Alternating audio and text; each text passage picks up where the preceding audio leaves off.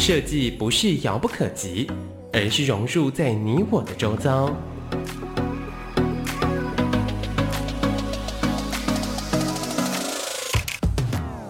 设计台湾，带您认识当代最具代表性的设计。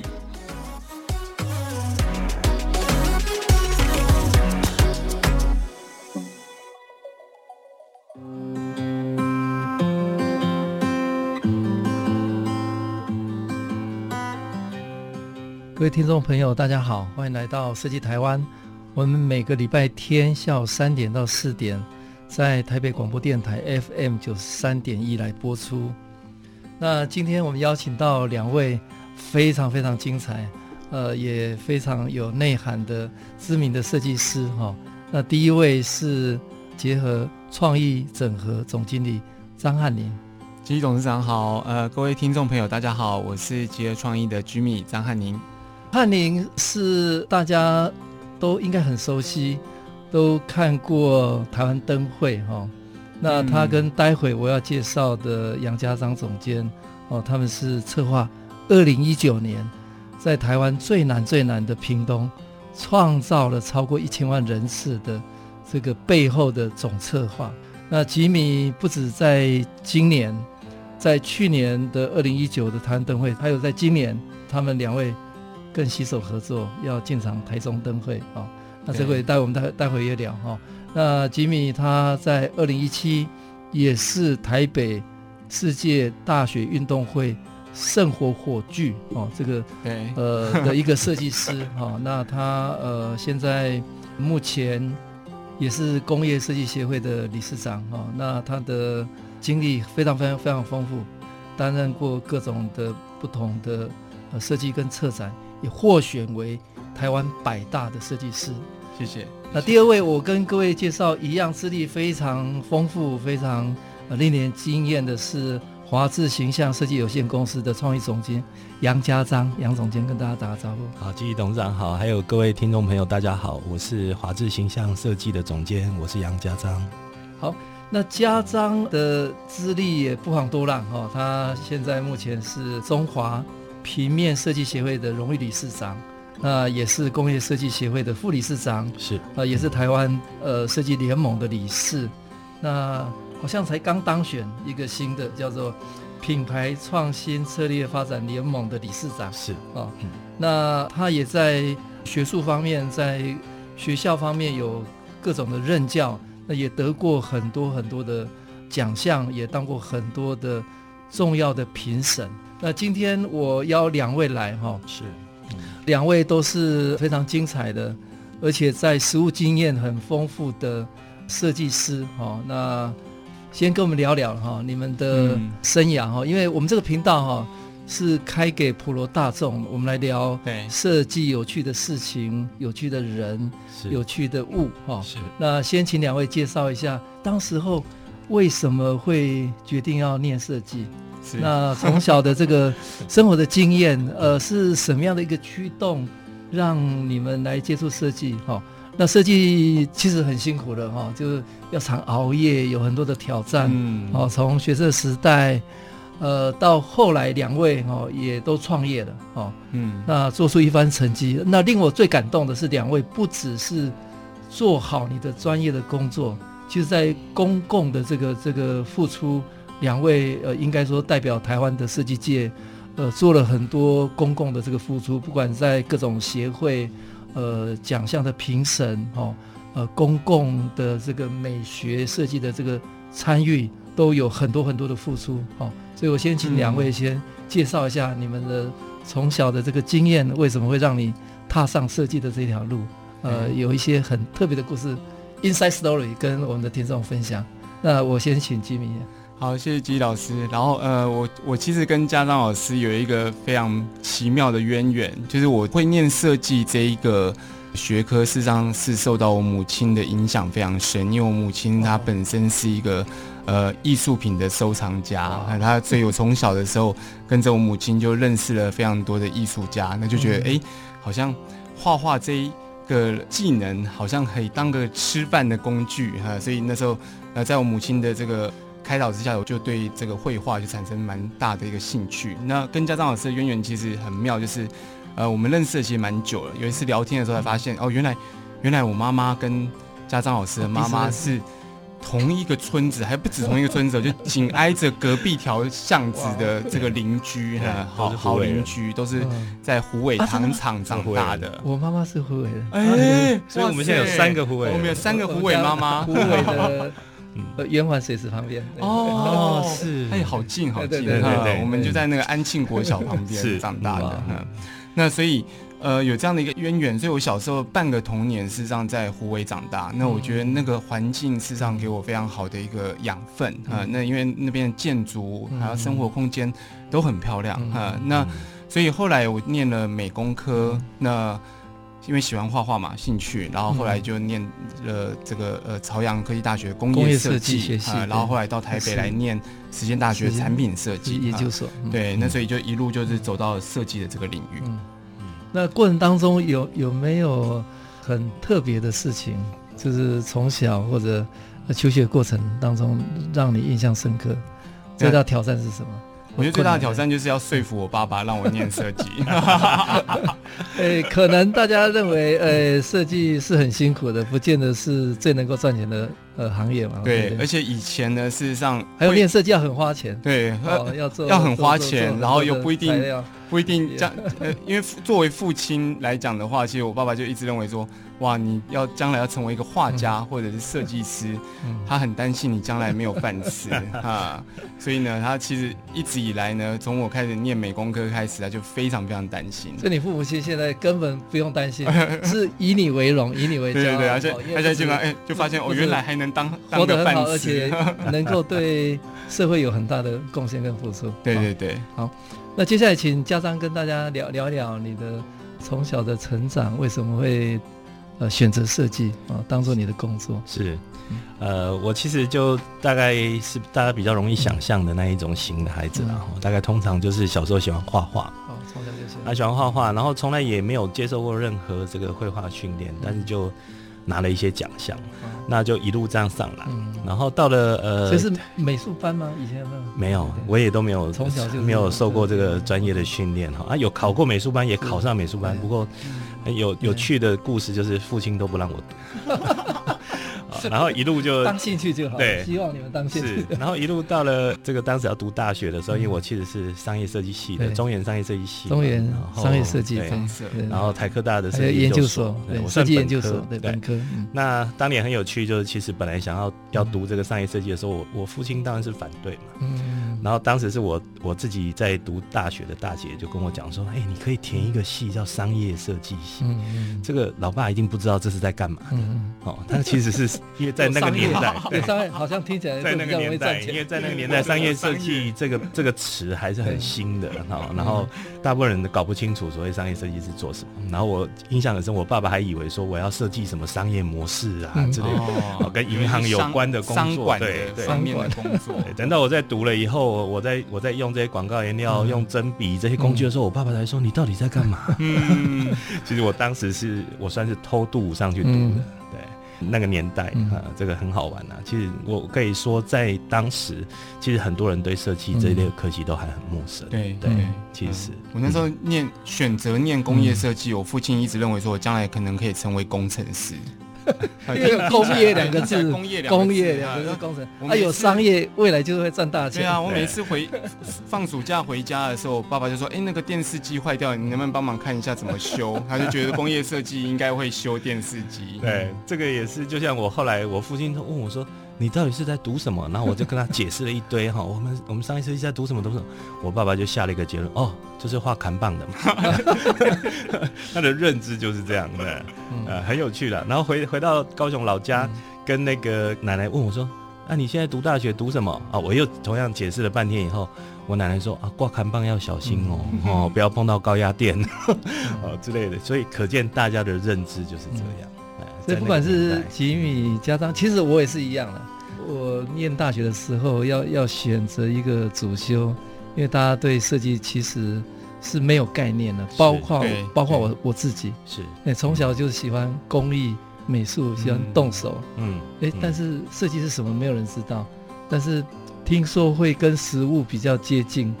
可能相对于纯艺术来来讲，可能比较不会饿死哦。就是这个这个因缘之下，哦，就就走走入设计的。那设计在教育的过程当中，事实上是很花时间、很花钱。那所以我们的宿舍几乎是租了都浪费，就很少回回去睡觉，就回去洗澡而已。哦，所以大概呃设计的教育就是这样过来。那两位跟各位分享一下，你们毕业之后哈，因为两位都是一路从就喜欢艺术也好，喜欢绘画也好，或者不管是家里有这样的熏陶，或者本身就喜欢，嗯、所以从美工、工业设计到产品设计，那从商业设计到呃设计研究所，那毕业之后的你们的就业的这个过程，到后来两位也都创业。嗯，那所以这个过程跟大家分享一下好不好？吉米，因为我那时候在呃到台北念实践的产品设计，呃，那我记得我毕业那一年其实拿了蛮多的奖项，嗯，呃，那时候其实呃能够拿到一个国际奖项不太容易，那时候就刚好就有这个机缘。学生的时候就学生的时候对，就拿到了几个国际奖项。那那时候就因缘机会，就是刚好要毕业，那也因为在呃国际得奖的关系，所以。就有一个呃香港的一个立丰集团呃他们在台湾这边有设点，嗯、那他们就因为经常会需要呃帮国际的一些买家服务去开发一些商品，因为当时很多外销国际的商品是在台湾制造的，嗯呃那所以他就需要有一个设计师能够帮他跟国际的买家可以沟通，然后帮他们画图，然后在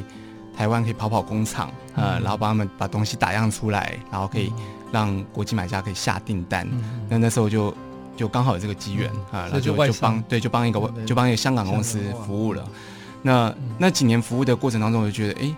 还蛮不错的，因为有一个很好的机会可以接触到国际的这些品牌商，嗯、那可以了解说哎他们在国际是怎么样做行销的。那也有很好的机会能够认识到台湾很优质的制造业，呃、嗯，那所以就刚好有这样的关系，所以就。呃，善用了自己这个工业设计的一个长才。那接下来请家长跟大家分享一下。是，我的呃，其实我我当年是广告背景。嗯。那我最初，你知道，我们男生嘛都是这样，嗯、就是退伍之后，然后开始找这个工作。在我们那个年代，属于商业设计、平面设计这个领域的话，大概就是进广告公司可能是最啊最好的一个出路哈。所以我我当时也是一样哈，就是我就进了这种大型的广告公司哈。然后进去了，呃，工作了几年的时间哦。那当然，在大型的广告公司有获得很多大型广告公司的这样的一个一一些机制下面的一些熏陶嘛哦。那很多基础也都在大型广告公司磨练出来。然后，当然最后还是决决定选择离开，自己做这个创业啊。我公司刚好从。啊，当年创业到今年刚好满二十年，哇，刚好满二十年，很早出道，对，刚好满二十年，所以当时出来的时候，其实只有一个想法，就是觉得想做做自己想做的设计哦。那因为因为你在大型广告公司，你只能呃公司给你什么 case 你就做什么 case 哦。那你能够自己出来做呢？当然就是希望说能够把自己的一些理想啊，哦，能够实现。哦，然后所以自己可以选择。啊，那当然了，大家都知道，我出来以后才发觉不是这样的。不过也一路走过来，真的是二十年过去了，哈，大概最起码现在都还比较秉持初衷了。是。好，我们邀请到张翰林 Jimmy 跟杨家章两位非常精彩，跟我们分享当时候为什么选择了设计，而且一路走到现在勿忘初衷，后来创业了。那不管在外商工作，或者在大型的广告公司，到最后觉得是一个适当的时间自己创业，也一路走到二十年，非常非常不容易。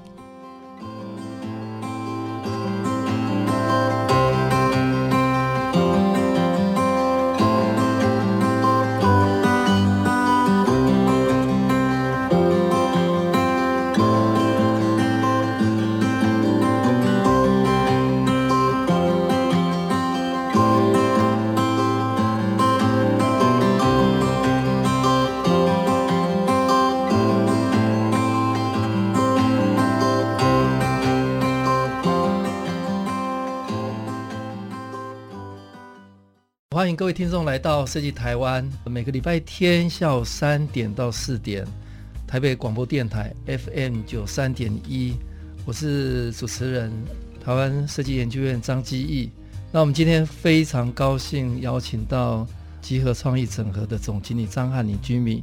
及华智形象设计有限公司创业总监杨家章跟大家分享。那我们在上一段有听过两位。非常有趣的成长的经验，跟进入到社会工作的历程。那最后两位都选择创业，那创业我想都很辛苦了哈。嗯，那利用这个时间跟我们听众朋友分享一下，你们创造的这个公司的理想是什么？嗯、那现在过往的这几年经验下来，你觉得最特别的有执行过哪一些案子，或者你们想做到的事情？到底是哪个方向？嗯，好，来，Jimmy，因为我之前在香港公司工作的这个关系，所以接触到很多呃台湾很很好的这些产业，就等于是很多很好的工厂。那这些工厂其实他他们都有很好的制造的技术。那那时候创业的呃初衷其实就是很简单，就是觉得说，呃，因为当时这些产业原本都是做外销市场，可是外销市场。为了拼价格、拼规格，所以很多都已经转移到中国大陆去了。那没有走的怎么办？呃，留在台湾的这些工厂，其实他们就被人家称为是夕阳产业啊，不然就称为这个这个传统产业啊。那但是其实它有很好的这些技术，其实只要善用设计的导入，它可能可以产生出新的商业的模式啊。所以就在那时候就开始想办法跟。这些工厂来合作，就是可能我自己本身有这个设计的能力啊、呃，那可能再加入一点行销的巧思啊、呃，那所以就开始反过来，以前是这些工厂找我做设计啊、呃，那我现在反过来就变我我设计完之后找工厂把东西生产出来，然后我们带着呃这些工厂一起到国外去参展，所以那时候一年要跑大概四个展会啊、呃，那就欧洲啊、美国啊。然后香港啊、日本啊，就要跑这几个展会，然后去定期的去把东西能够带到国际上面去。那那时候其实就觉得说，哎，这个方式其实还蛮不错的，呃，可以帮这些传统产业找到新的一个契机。那二零一六年的时候，台北成为设计之都。其实从二零一二年的时候开始，设计就开始从原本的为产业服务开始，就开始尝试为城市服务啊，或者是为公部门服务。那所以那时候二零一二年开始。公司开始就接触到了一些以设计导入的方式，然后去跟公部门来合作啊。那所以最好的一个案例，应该就在二零一七年，那时候基老师也是这个四大运的顾问啊。那那时候我们在四大运的时候，我们算是第一个发表的这个四大运的火炬啊。那火炬其实就跟五个这个中部的传统产业啊，然后还有两个工艺家一起来合作，就打造了。我我印象很深刻，那个火炬有用到。台湾的竹子，对，哦、有用到竹编，所以有把我们文化的内涵跟在地的这个材料完全运用上去，对，那看起来又很现代，对，很很未来感，那个真的是让人印象深刻，也应该是说台北世界大学运动会的第一波的这个形象让大家看到，哦，台北市政府呃是。很认真在做这件事情，对，而且设计导入真的是让整个运动会完全被改观，嗯。是那家长跟大家分享一下。是，呃，我想我就像刚刚提到的，然后最初自己出来成立公司，当然有很多的理想，嗯、想要实现。那当然，等到你真的出来做以后，发觉好像不太是这样。呃，可能花了很多年的时间在求生存这件事情。那当然，我想很有趣的，就是说，因为我一直都是做比较偏向于平面设计这个领领域嘛，哈。然后刚开始出来做的时候啊，为了生存，到后来我就常开玩笑说，其实我连黄历都设计过，这个很重要啊。对，各式各样的，反正呃，应该说求生存的阶段呢，能能赚钱的案子都接。对。然后当然了，慢慢的呃，累积了一些作品，那可能也得了一些奖，然后开始有比较深厚的这些经验之后呢，那当然就慢慢有一些比较好的状态，然后呢慢慢也可以选择一些。呃，自己觉得比较适合的客户啊，然后另外呢，也开始把自己的领域别去扩大。那当年就会觉得说，好像单纯守在某一个领域别，嗯，他很难把一件一个 case 很完整的做好，嗯、因为大家也知道现在的整个。社会环境是很变、嗯、变多元的，变变变化是很快的，嗯、非常多元，速度很快的。那已经不是单一的领域别可以解决这个问题，嗯、所以呃，我自己就慢慢的走向所谓的整合行销的这个概念，哦、嗯，整合行销设计的概念。那就呃，公司也开始有了一些变化，哈、嗯。那除了传统的这个视觉设计的部门以外，也多了空间设计啦，哈，这些相关的部门。嗯那就可以更多元的来整合这些 case，所以这几年呃，公部门的案子、私人企业的案子也都有。那像譬如说，我做过比较大家可能会比较熟悉的，比如说有个传统的台湾的连锁的早餐店麦味登，嗯，哦，它从比较传统的这个早餐店的样子转型成现在比较现代的这种，嗯，哦，它有一点咖啡厅形式的这样的一个做法。哦，那这个品牌的有点像是品牌的再造这样的概念。那另外，譬如说公部门企业的，譬如说像是呃台中国际机场的识别系统，嗯，然后环境指标，这也是我的作品。那就类似像这样的概念，就是我觉得可以操作的这个领域就会相对比以前要广很多。然后我们也会发觉说，真的这样的理念去运作之下，你会发觉。哎，真正能够帮这些不管是私人企业也好，还是公部门也好，能够达到一个还不错的一个状态，嗯、就是我们真的要做的这个目的是能够比较能够呃成功的完成的。嗯，所以在这两年过来哦，又做更多的这样的尝试跟挑战。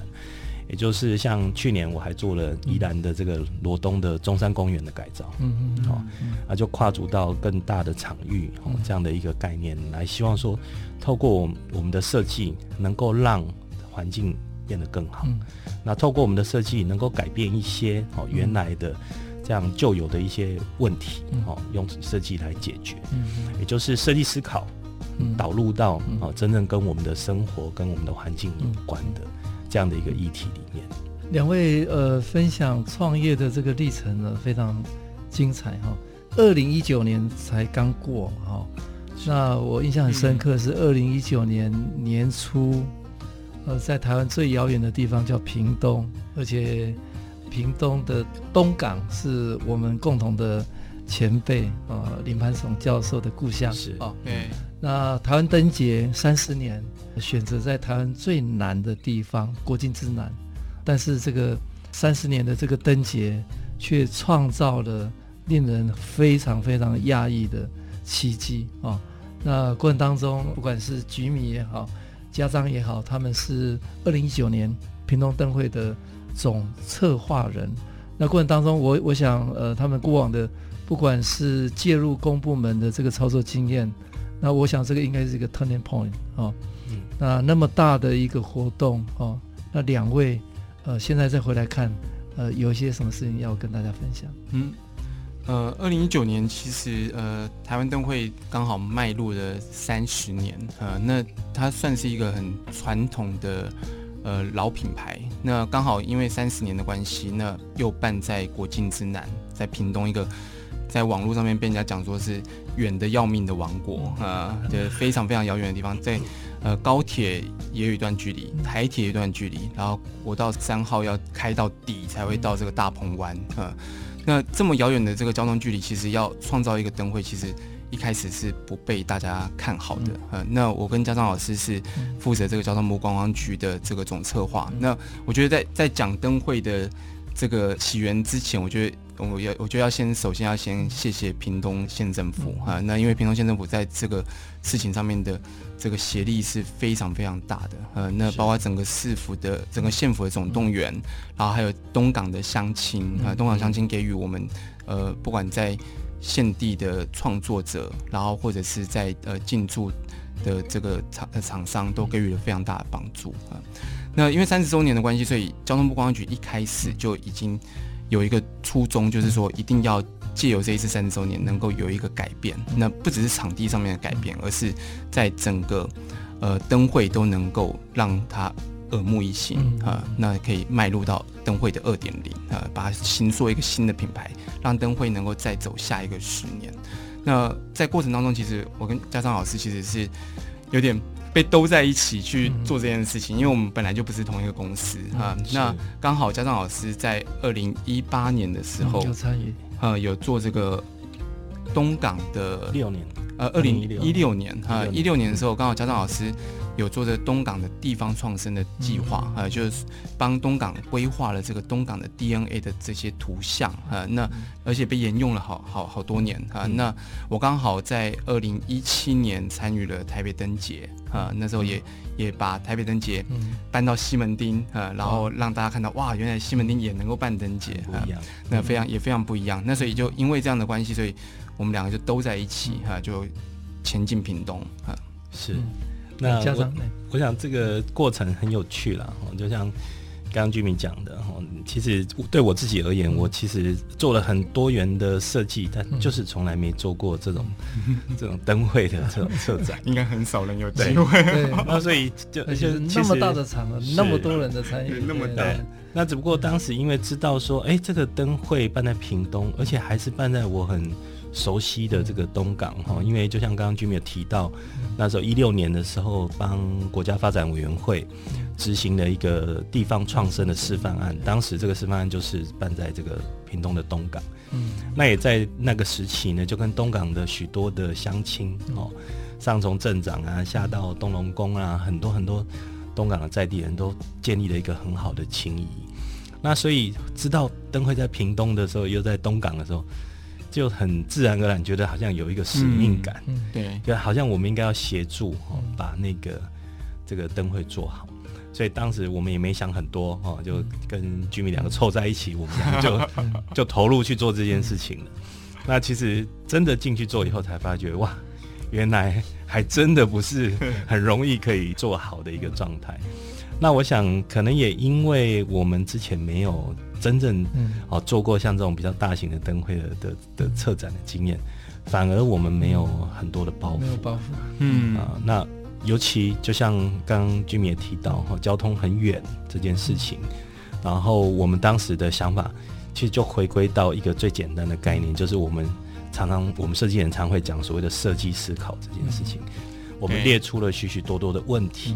对，然后呢，针对每一个问题呢，在思考我们怎么样透过这些设计、策展、规划来找那个解决的方案。嗯，所以其实大概我们所有的思维都是从这样的一个基础开始的。吉米跟家章跟大家分享哦，呃，他们的创业的历程，呃，到去年年初应该是一个很大的 turning point，是是一个 milestone，嗯嗯，呃，不止对他们两位，应该对。台湾的一个大型的活动，怎么样用设计导入，能够创新带动地方品牌形象的翻转？三十台湾灯会在屏东，应该是一个非常非常特别的机缘。那两位当做台湾灯会的总策划，用设计导入，也的确做到了非常令人惊艳的一个结果。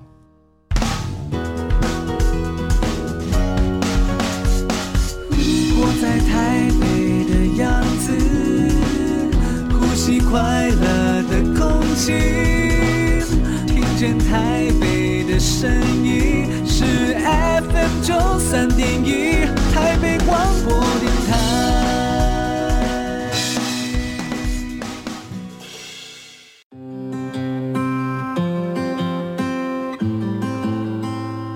各位听众，大家好，欢迎来到设计台湾。每个礼拜天下午三点到四点，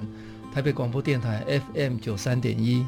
我是节目主持人台湾设计研究院张基义。我们非常高兴邀请到两位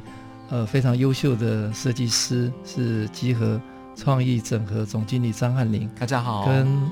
华智形象设计有限公司创意总监杨家章，大家好。那刚刚呃我们已经谈过二零一九。台湾灯会在屏东创造了很多的新的经验跟不可能哦，嗯，然后呃，二零二零台湾灯会即将在几天后在台中就要开幕。哦，是。我们节目播出的时间是二月二号。二月二号，嗯，哦，那台湾台湾灯会灯会在台中即将在二月八号二月八号。点灯，是，所以各位听众，呃，在你们听到这段广播的六天之后，一个礼拜以内，二零二零的台湾灯会就在台台中要开灯。啊。是，嗯、那很高兴，也让人非常期待的是，今年的二零二零的台湾灯会也是由两位非常优秀的呃设计师继续来统筹。那今年的叫做“璀璨台中，曙光在望”。那两位非常优秀的设计师，呃，利用这个时间跟大家分享一下今年。就六天以后，大家去台中会看到什么？嗯、那今年有什么主题？有什么比较特别的做法？哦，那因为我知道，呃，今年的台中灯会是利用二零一七年的世界花博的这个园区哦，是去改造的。哦，对。嗯、好，来，我们请 Jimmy。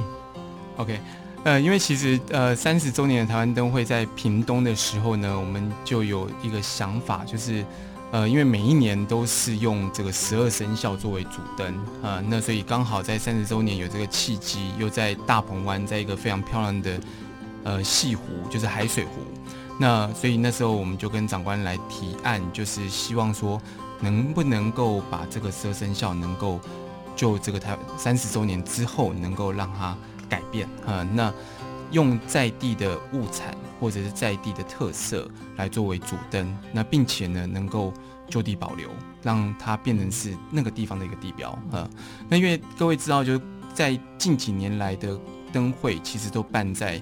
可能高铁站旁边啊，或交通比较便利的这个大的空地上面啊，然后在往上面摆灯。那但是呢，在去年的屏东灯会的时候，就放到了一个非常漂亮海景啊，有非常美丽的夕阳的一个西湖大鹏湾旁边。那所以今年在挑选场地的时候呢，其实也做了同样的选择。那就希望说能够利用原本花博在后里这个地方的森林园区来作为是这个主灯的场地啊。那这个场地呢，其实在花博期间呢，有非常漂亮哈，它是由这个呃书园。建筑师，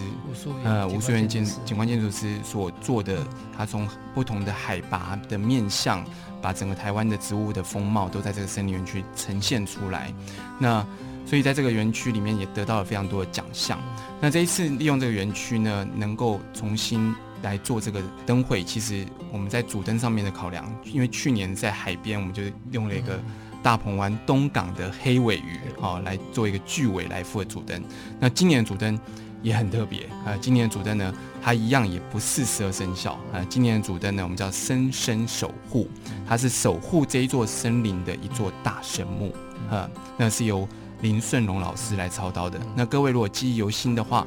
之前在花博的时候，林顺龙老师就是做一个从天下掉下来的种子啊。那这一颗种子呢，在这边孕育发芽。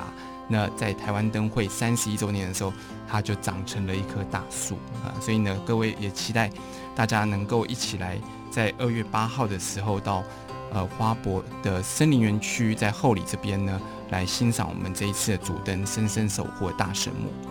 嗯，好，家长是分享一下，那就晨曦刚刚呃居民谈到的这一块哈，因为我我们希望呃每个场地能够利用这个场地的特性。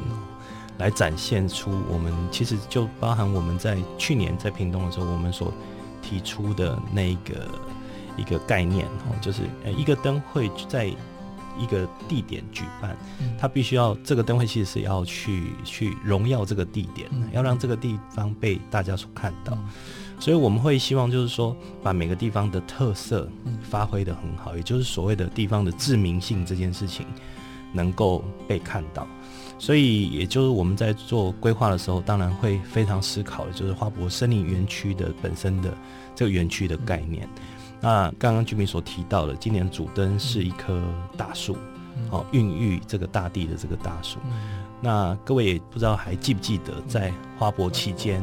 哦，还有一个这个聆听花开的声音，哦，这个结合了呃非常多的台湾的科技，哦，跟这个制造，哦，这些。技术哦，这些非常厉害的这些台湾第一所呃所呈现出来的一个展演的效果，那也在这一次的灯会里面做了一个更新的一个提升哦，我们称它为永昼之星哦，那永昼之星哦，那它就等于就是聆听花开声音的二点零版升级版，升级版。然后，所以您可以想象，就是说，哎，在这样的一个场地里面，然后我们的主灯是一棵大树，然后我们也有一棵最全世界最美丽的花哦。那这个花这样的一个展演的呼应的这个展演效果，那当然应该精彩可期。顺便跟大家讲一下，就是几个关键的时间点，什么时候是开幕，或者大家可以开放参观，那什么时候结束，以及它交通的方式应该怎么到达？对，因为现在刚好呃在过年期间嘛，所以大家都会很在意说，哎，到底什么时候要点灯哈？嗯、那其实。我们这一次呢，会安排在二月八号的时候的晚上哈进行点灯。那当然，二月七号就会试点灯啦，那个是彩排哈。那如果各位有在二月七号有空的话，其实也可以就先来看这个彩排。那只是说可能还没有那么完备哈，状态还没有那么完整哈。但是二月八号是一个正式的点灯，而且对元宵节大年初十五元宵节，对，刚好元宵节的时候，而且呢，我们会邀请到总统来现场来为大家点灯。那所以也请大家就是要搭乘大众交通运输工具，要接驳，对，要接驳哈。那其实这个接驳呢，在官网上面呢都可以看得到我们接驳的这个资讯。嗯、那最好的方法其实建议大家就是坐台铁到后里车站，嗯、车站啊。那后里站下车之后呢，会有一个天空步道。嗯、那这个天空步道呢，你如果是往上走。啊，就可以到通往森林园区，那很快就可以看到主灯了哈。那如果往下走的话呢，也可以到我们花在这个台湾灯会的另外一个展区，就是马场园区。啊，在这边呢，也会有其他的这些灯区呢，来跟民众来做互动。那其实这一次还有一个非常特别的呃演出，就是呃在。台湾灯会的这个后里灯区里面呢，主灯跟刚才提到的这一个呃聆听花开的声音二点零版哈、哦、永昼之星之外呢，其实还有一个科技灯区。那科技灯区呢，这一次还特别邀请到了南法的这个机械兽两组这个机械兽会来表演啊、呃。那所以这个这个其实也是非常精彩的，也希望说各位民众可以不止来看主灯的灯光秀，那其实还可以来看这些南法的这些表演。机械兽的这些互动的演出，所以二零二零台湾灯会二月八号会到几号结束？二月二十三，二月二十三，总共十六天，对，所以展期十六天，展期十六天，是。所以各位请做好行程规划，对，该抢票的抢票，该安排时间的安排安排时间。不用买票，不用买票，全部免费入场，是。抢车票，抢车票，抢位置，要抢位置，提早来抢位置，是是。而且因为在森林园区的关系，所以。白天就很漂亮，嗯啊，所以不见得要不见得要晚上才才有看到。那其实白天来，白天来也还是可以赏灯，人人潮会比较少，对，比较舒服。我想这一个部分，其实就像大家如果还记得去年的屏东灯会，哦，我们其实当时的思考方向就是希望说。不像传统以前的灯会的时候，好像都一定要到啊。当然了，大家都会想象说看灯，看灯会当然晚上嘛哈。那但是我们当时呃也因为哈，就是像屏东哦，因为它的地理位置比较远，交通比较远，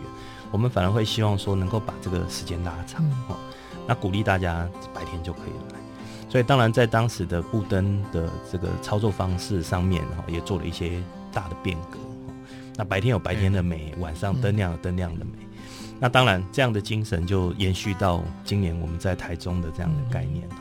那同样，它是一个很美的这个森林园区，所以你白天来绝对可以享受这个园区这个大树啊、森林啊这个环境，非常非常的舒服的。那晚上灯亮，当然有灯亮的另外一种氛围跟这个美感。嗯，所以也是一样，非常鼓励大家早早就来，然后可以待比较长的时间在我们的这个园区里面。那去年的屏东灯会有无人机哈，那个是让大家呃觉得印象很深刻。是，嗯、那今年在台中是不是有有些隐藏的，会会让大家觉得可以跟大家不太一样？预告一下，呃，就是今年的主灯其实非常特别，就是。它是三十年来第一次可以走进去的主灯啊，对，所以看到里面。可以看到里面啊，而且里面有不一样的这个光景啊，而且这一次林松老师在打造的，就是说，你除了在呃大树外可以看到这个主灯的灯光秀之外，你可以进到这个树内啊，然后可以体验到完全不同的这个声光的效果。是林林顺龙老师也是受邀到濑户内海大地艺术节的一个艺术家之一。对，那甚至他的作品有被收入进日本的美术的教科书是封面。对，那令大家觉得台湾之台湾之光，骄傲。对，没错。所以我我观察到台湾这几年是百花齐放哦，就是艺术也好，设计也好，呃，跨域整合，然后如何透过大型的活动，不管是世界设计之都、花博、四大运、灯会，一场一场哦，嗯，提供一个大型的舞台，让台湾非常优秀的专业者进场哦。对，呃，两位就就就是在呃需要的时间点担起这个重要的任务，而且让很多非常优秀的人来发挥。那当一个总策划者，那你们呃觉得最最困难的是什么？或者你们觉得这个成就觉得最骄傲的是什么？因为往往很多民众会觉得说，呃，会抱怨政府会做不好，呃，那就只是抱怨而已。但是我觉得，呃，作为一个设计师的责任跟角色，应该要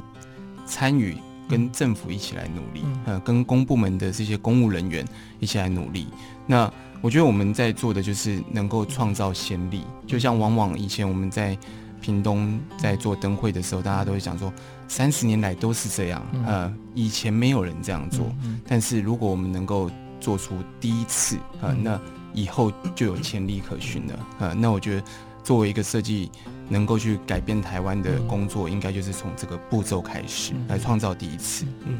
我想，呃，就像呃，纪董事长在做的事情一样了哈。设计研究院其实也在推动台湾的这个许多跟设计升级有关的这样的一个概念哈。那我们怎么样？我想作为一个设计师的最大的心愿，绝对都是希望能够用我们自己的专长，也就是在设计的这样的一个概念下面，协助让我们的环境不好的变好，不美的变美，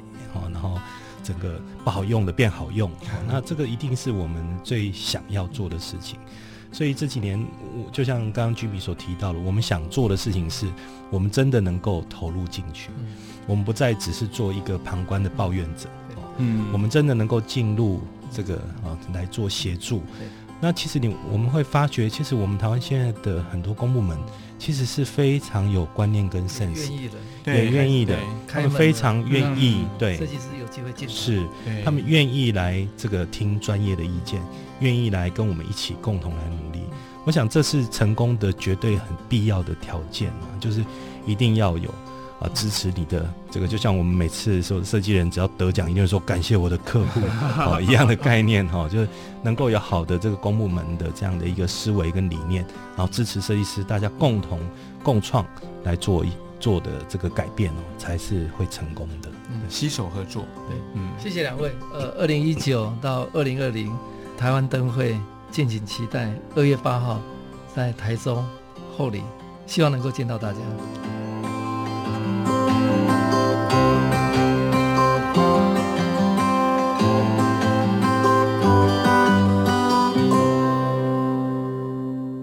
各位听众朋友，大家好，欢迎来到设计台湾。每个礼拜天下午三点到四点，台北广播电台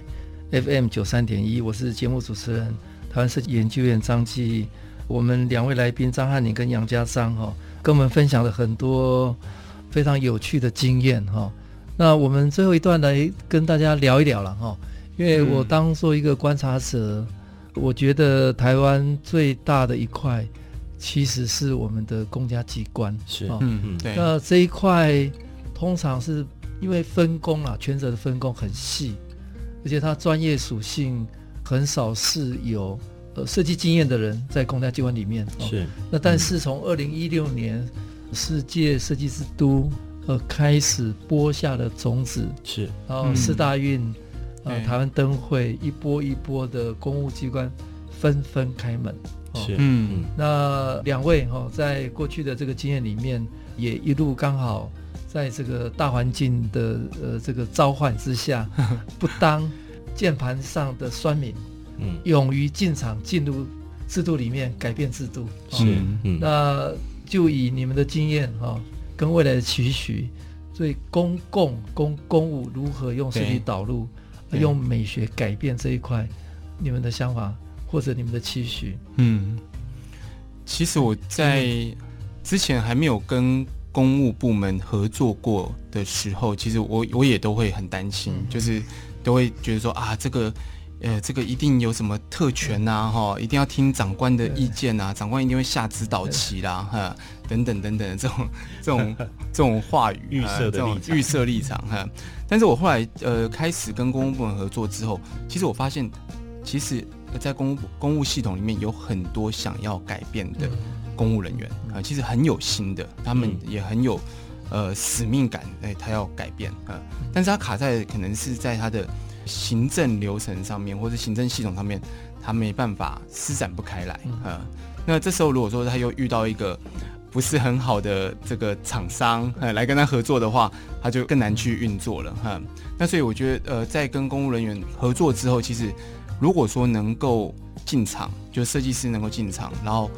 了解他们的游戏规则，然后跟他们一起来合作，然后去创造出潜力。因为公务人员很担心是无潜力可循，嗯、所以他们在在很多事情上面，他们没不敢突破。他不是不能突破，是他不敢做他之前没有发生过的事情。机关怕做错，对对，对，相对来讲，他就很难承担任何风险。对，那这一点我觉得我我非常佩服吉吉老师，因为吉老师在之前在台东对。当担任副县长的时候，我觉得哇，那个真的是虽然是公务公务人员，但是他是非典型公务人员，他创造了非常多的先例，而且呃，真的很多的很好的设计，因此而导入到台东里面去啊。当然，我开始跟公务部门合作之后呢，其实就发现说，其实只要能够照着他的流程走，来跟他们一起合作，帮助他创造先例，那其实这个先例就可以让以后的水平就能够维持在那个高度。啊。那我觉得一定会一次比一次来的更好。不管说从设计制度开始，那到四大运，到台湾灯会，其实看到就是。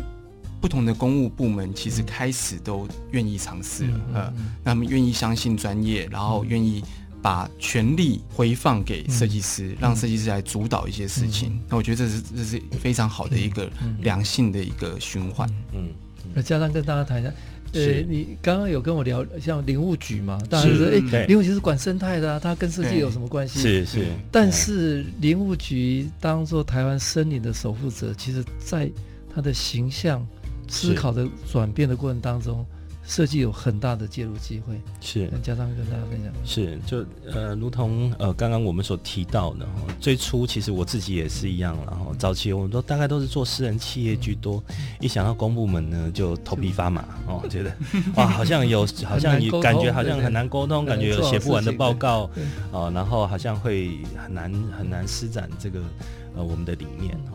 但是真的，就像呃，刚刚 Jimmy 也提到，我们真的愿意投入去做。然后，当然，就像我们知道，呃，很多的公务人员，他当然必须要 follow 这个公务体系的一些规则跟规范，一定要合法，所有事情都要合法。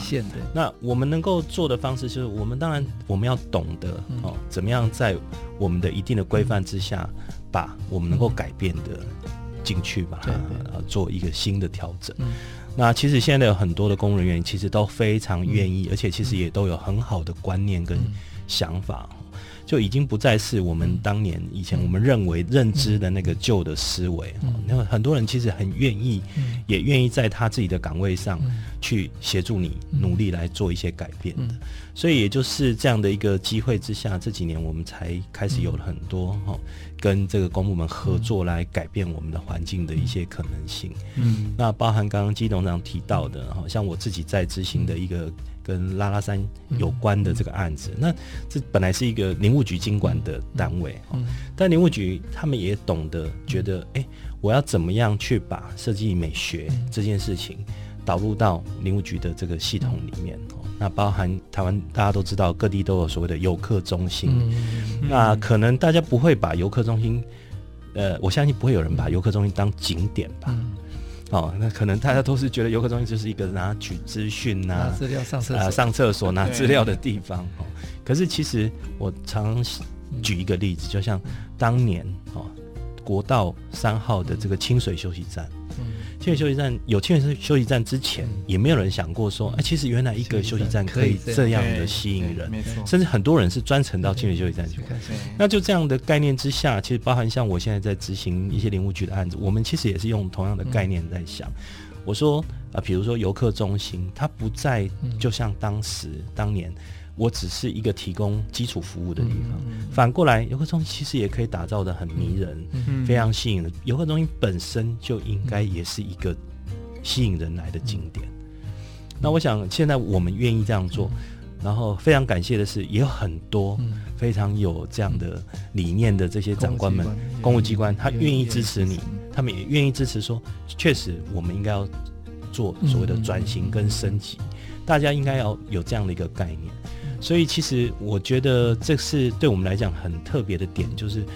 你会发觉，从我们刚刚在谈的屏东灯会也好，到今年的台中灯会，甚至包含像我现在在执行的这些林务局的这些案子，我我相信将来它就是会一，它是会是一个回不去的规格。对，我们把公家机关的美学品质拉高，它就回不去了。对，因为对于民众来讲，其实我们的民众都是非常聪明的，而且素质非常高的。所以，当我们的民众看到了这样的东西以后，他就会知道说，哎，其实对啊，我们应该机关是做得到的，往这个方向走。所以你会发觉，其实某一层面来讲，我们的民众也一直在期许我们的公务部门能够改变。那我想，这也是整个。也就是上行下效这些整个要能够兜起来，能够成功的一个很重要的因素。呃，两位还有一个很重要的案例，呃，嗯，我希望跟大家分享。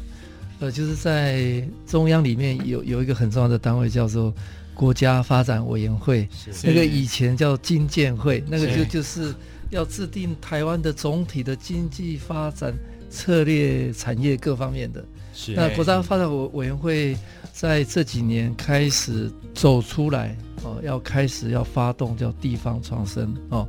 那地方创生当然是国家整体的一个需求哦。嗯，怎么样让人才回到地方，能够带动地方少子化的各种议题？那设计在这里，其实在过去几年扮演关键的角色。是，没错。那两位吉米跟家章哈，嗯，是。呃，还有我们的。前辈林潘松老师是，哦嗯、我们有一群非常热忱的设计师哦，在过去几年，嗯，呃，长期投入在这一块哈，是，那这个是为台湾未来做准备跟打算，是，跟大家分享一下用设计翻转地方创生的经验，是。呃，国家发展委员会在三年半前呢，开始呃执行这一个计划。呃，当时呢，事实上是由工业设计协会前理事长林盘松教授帮忙起草拟定的这一个计划。那时候是国土处的一个设计翻转地方创生的一个计划。那在赖院长上任之后呢，就变成是一个行政院的国家发展政策，所以也在二零一九年就正式成为地方创生元年。那呃，当时的概念其实。很简单，就是希望说能够透过设计导入的方式，第一个事情就是能够帮各个偏乡能够找到自己的品牌定位。因为各位知道，现在很多都是用成功复制法哦。例如说，我到新竹的老街去逛的时候，新竹老街的这个商圈委员会跟我讲说啊，我们把这条老街经营的非常成功，跟九份一样。呃，但为什么新竹的老街要跟九份一样？呃，九份就是九份，新竹就是新竹嘛。哈，那所以要怎么样去？找出各自的差异化，我们让全台湾不管是老街、偏乡、小镇，那都能够经营出属于自己的特色。呃，这个是设计导入要去做品牌化的第一个工作。那第二个事情就是，怎么样让这些的地方的产业能够活化，让它能够有经济体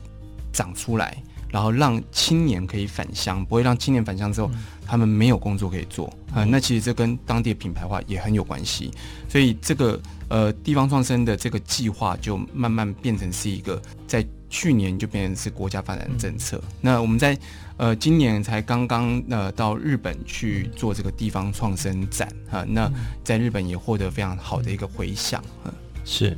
家璋。其实地方创生这个议题，大概真的要解决的，其实如果把它归纳起来，就是其实就两个核心了。第一个是大家也都知道嘛，台湾现在少子化的情况很严重，然后我们台湾的人口减少的速度很快。那另外第二件事情是，其实就是城乡落差的问题，然后人口过度于集中在城市，就是大的城市需要减压。但是偏乡地区呢却没有人。哦，所以其实国家发展委员会最初提出这个地方创生的计划的时候，是我们针对其实就是这个两大主轴的问题。我们当然会希望透过这个地方创生的这个发展，哦，那设计的导入，能够协助刚刚像 Jimmy 提到的地方的品牌的建立啊，特色的建立，产业的升级转型，能够带来的背后的效益，当然我们会希望说，青年可不可以返乡，甚至呢，外地人愿不愿意移居到其实相对来讲生活环境更好的这个空间，生活品质更好的空间，那当然。大家都很清楚嘛，产业的转型升级能够让经济更好，那也许我们年轻人的这个出生率，嗯，就可以增加。嗯、那我想这都是跟确实跟我们台湾的这个国本很重要的一个议题啊。嗯、所以我想我们很荣幸呢，能够在一开始就有机会可以参与这样的一个大的计划。那包含。我们也在这过程里面学习了很多国外的哦操作模式，包含日本也好哈，其他国家他们怎么样做关于这个地方创生的这样推动的经验。那我们从学习别人的经验，再用我们自己的这个实际操作的这样的一个修正，然后慢慢走出我们台湾自己的一套我们所谓的地方创生的一套这个做法跟模式哈。的这个大概是现在我们觉得对于台湾的未来最重要的一个关键。嗯，对。两位非常精彩的分享哦，从呃一开始谈他们的个人的生活、学习的历程，到创业，那到开始有机会呃跟公部门有所接触，是。那甚至负责台湾非常非常关键的二零一九的台湾灯会跟二零二零的台湾灯会，那过去这几年台湾很重要的政策地方创生，呃，君远跟江商。也全程参与嘛，嗯，嗯，那所以我感觉现在设计师已经不只是设计本身的产品跟专业，有太多的公共的议题、公共的舞台、大型的这个机会，可以透过设计思考，呃，设计师的好的沟通、协调、创意整合的能力，能够用设计改变台湾，让世界看到台湾。那今天非常感谢集合。创意整合总经理张汉宁，谢谢基老师，谢谢，谢谢华智形象设计有限公司创意总监杨家章，谢谢，谢谢基老师，谢谢各位。那在呃农历过年，呃开春之后，我们有机会听到这两位那么精彩的人生经验的分享，也鼓励所有的台湾的设计人哦，能够更积极。参与所有的公共事务，是也鼓励所有的公家机关勇敢的打开门，对，携手合作，携手合作，改变台湾。谢谢大家，谢谢。